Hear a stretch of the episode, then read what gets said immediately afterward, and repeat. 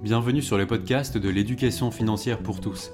Je suis Oscar et mon but est de te redonner confiance dans la gestion de tes finances en parlant de manière simple de budget, d'épargne et d'investissement, quels que soient tes moyens. Je suis vraiment ravi de te retrouver aujourd'hui avec cet épisode que tu peux aussi regarder sur YouTube. J'espère qu'il t'apportera de la valeur et surtout qu'il te plaira. Bonjour et bienvenue dans ce nouvel épisode dans lequel on va parler des bases. Aujourd'hui, je vais te présenter en quelques minutes les concepts les plus fondamentaux à maîtriser si tu commences à t'intéresser à la gestion de ton argent. Sans eux, ton patrimoine n'ira jamais très loin.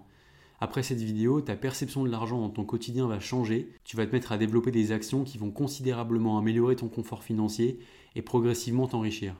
Ces concepts sont très simples à comprendre et pourtant la majorité des Français ne les maîtrisent pas. Maintenant que j'ai ton attention, allons-y, on va attaquer avec le sujet des actifs et des passifs.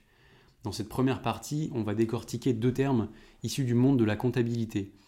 C'est mon sujet favori aujourd'hui parce que c'est tout bête à comprendre, mais l'impact sur ta gestion, lui, sera immense. Les actifs et les passifs euh, sont les deux catégories de biens que tu peux acheter. Commençons par mes préférés, les actifs, c'est tout simplement les biens qui te rapportent un revenu ou sur lesquels tu feras une plus-value. En d'autres termes, ce sont les biens qui t'enrichissent. Tu vas tout de suite voir de quoi je parle. Il y a ceux qui sont évidents, comme posséder une entreprise, euh, des parts d'entreprise qu'on appelle les actions. Ces biens-là, ils vont te rapporter un revenu, des bénéfices pour une petite entreprise, ou alors des dividendes pour des actions de grands groupes.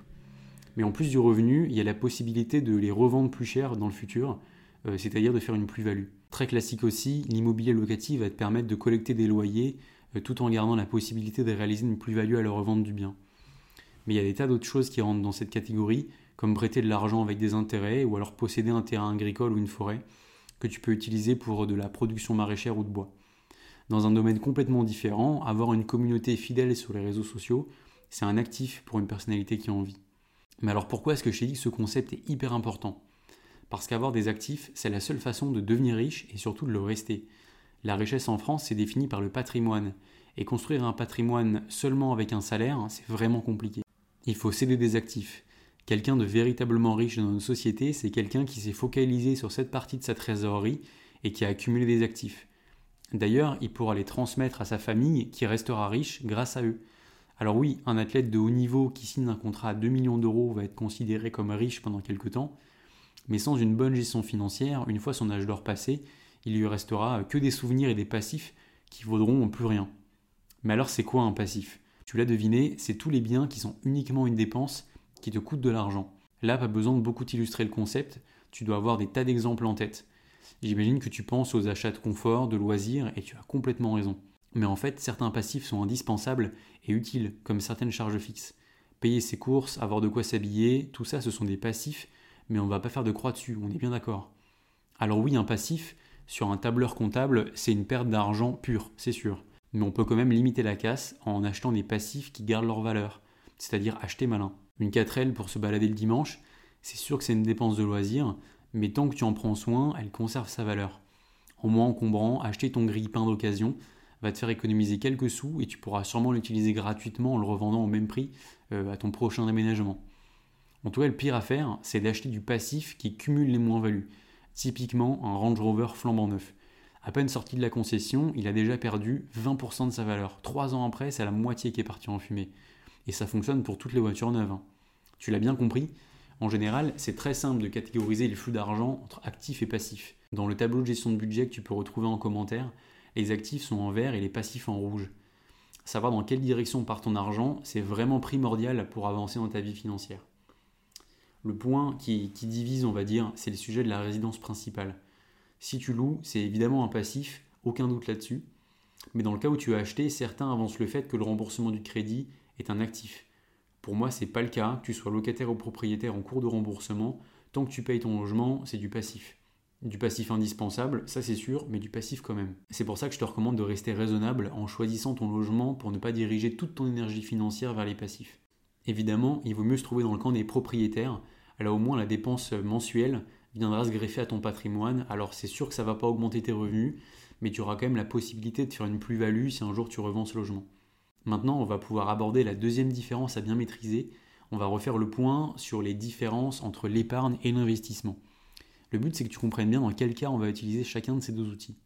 Commençons par le plus facile, l'épargne, qui est l'argent que tu économises et que tu gardes de côté dans un coin sûr en général. Jusque-là, rien de sorcier, mais alors à quoi ça sert l'épargne? Pour moi, il n'y a vraiment que deux situations que je distingue pour bien l'utiliser. La première, c'est quand tu veux te constituer une, une, petite enveloppe de sécurité en cas de pépin. On appelle ça souvent l'épargne de précaution.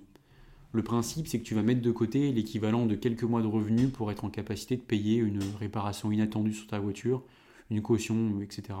Avec ça, en tout cas, tu pourras dormir tranquille. La deuxième utilisation possible, c'est l'épargne en vue d'un projet, pour préparer un achat immobilier, payer un mariage ou des frais de scolarité. Dans ces deux cas-là, tu as besoin que ton argent soit sécurisé et garde sa valeur. Il te faut donc des supports garantis sans perte possible en capital, où les fonds euh, sont disponibles à tout moment.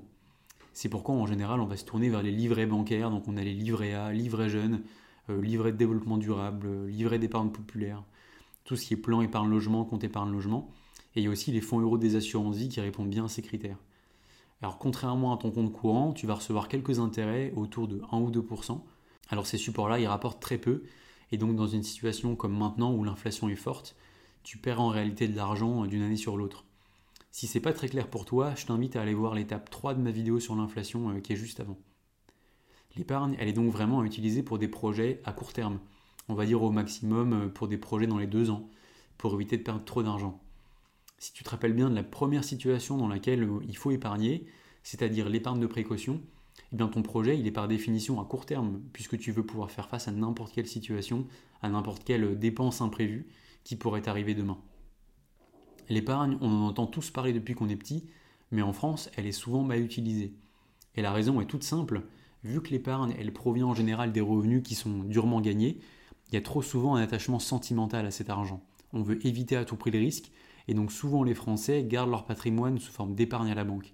Et pour moi, c'est une grave erreur parce qu'avec cette pratique-là, c'est sûr que tu ne prends pas de risque direct avec ton argent, mais par contre, tu as la certitude qu'il va perdre une grande partie de sa valeur à long terme. Mais comme cette perte, elle est invisible, la majorité des Français font cette grave erreur. Pour preuve, le livret A et les fonds euros des assurances vie restent quand même les supports préférés des Français. Ou alors, comme on l'entend trop souvent, les placements préférés des Français. Justement, parlons-en du mot placement c'est le synonyme d'un investissement financier. C'est une dépense qui va avoir pour but d'augmenter ta richesse sur le long terme, de te créer un patrimoine. Si tu as bien suivi, tu t'aperçois sûrement que l'investissement repose sur les actifs. Le problème, c'est que dans le langage courant, il y a une espèce de confusion sur le sens du mot investissement. On l'entend souvent désigner l'achat d'un bien, d'un passif coûteux en fait, alors que c'est précisément le contraire. On ne réalise pas un investissement pour vider son portefeuille, mais pour l'épaissir progressivement. Et dans ce but, il nous faut du rendement, donc des actifs performants. Vu que notre horizon de placement il est sur plusieurs années ou idéalement plusieurs décennies, on peut tolérer un peu de risque et un peu de volatilité des prix à court terme. On peut miser sur des actions, des biens immobiliers, des prêts, bref, tous les actifs qu'on a évoqués en début de vidéo. Mais alors, quand est-ce qu'on fait un investissement? Pour moi, la réponse, elle est plus simple encore que pour l'épargne, il faut le faire du moment que tu le peux. Tu sais pas ce que la vie te réserve comme imprévu, et dans notre société, avoir un patrimoine financier, c'est quand même un sacré confort et une vraie sécurité. Mais je te souhaite le meilleur, notamment une vie sans stress financier majeur et imprévu, et dans ce cas-là, tu te remercieras d'avoir anticipé un peu et investi pour ton avenir quand tu pourras en profiter librement. Concrètement, je te recommande de commencer à investir une fois que tu as mis de côté une épargne de précaution, pour être plus serein en fait. Tu vas en fait utiliser ta capacité à économiser sur tes revenus pour alimenter tes achats d'actifs. Et ce qui est intéressant, c'est qu'on peut aussi parler d'investissement en sortant du cadre strictement financier. En fait, dans un sens plus large, un investissement, c'est une dépense qui va s'inscrire dans une recherche de croissance, d'enrichissement, quel que soit le domaine en fait. Je vais te donner quelques exemples. Typiquement, si tu achètes du matériel professionnel pour lancer ton activité de photographe ou d'ébéniste, ou alors un bon livre éducatif, en fait, on est encore en plein dans le domaine de l'investissement. Dans ta vie professionnelle, prendre des cours supplémentaires pour pouvoir augmenter tes revenus par la suite, payer une scolarité dans une grande institution prestigieuse pour te, pour te créer un réseau, ou alors préparer un concours, ça aussi c'est des très bons investissements, parce qu'ils vont te permettre de viser l'excellence dans ton domaine. Bon, on vient de voir la principale différence entre l'épargne et les placements. Dans un cas, on va chercher la stabilité, la sécurité pour des projets à court terme, alors que dans l'autre, on va rechercher du dynamisme, de la croissance pour s'enrichir sur le long terme. Voilà, tu maîtrises maintenant les premiers concepts indispensables pour bien gérer tes finances. Si tu veux approfondir le sujet, j'ai fait une partie 2 avec les autres points qui me semblent cruciaux. Comme d'habitude, si le podcast t'a plu, n'hésite pas à t'abonner à l'émission et à lui laisser une note 5 étoiles. Je te rappelle que tu peux retrouver l'émission en vidéo sur YouTube. En tout cas, encore merci de m'avoir écouté, porte-toi bien et rendez-vous sur la partie 2.